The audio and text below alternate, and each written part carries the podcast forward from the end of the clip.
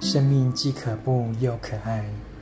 禅修的意思是觉察到当下正在发生的事，这包括我们的身体、感受、心念以及世界。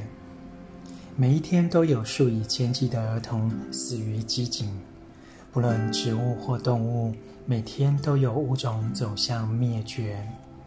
然而，太阳升起是多么美好！早晨墙边盛开的玫瑰是个奇迹。生命涵盖了可怖与可爱的成分。练习禅修，就是实际探出生命的这两个面向。晨读一行禅师怎么松？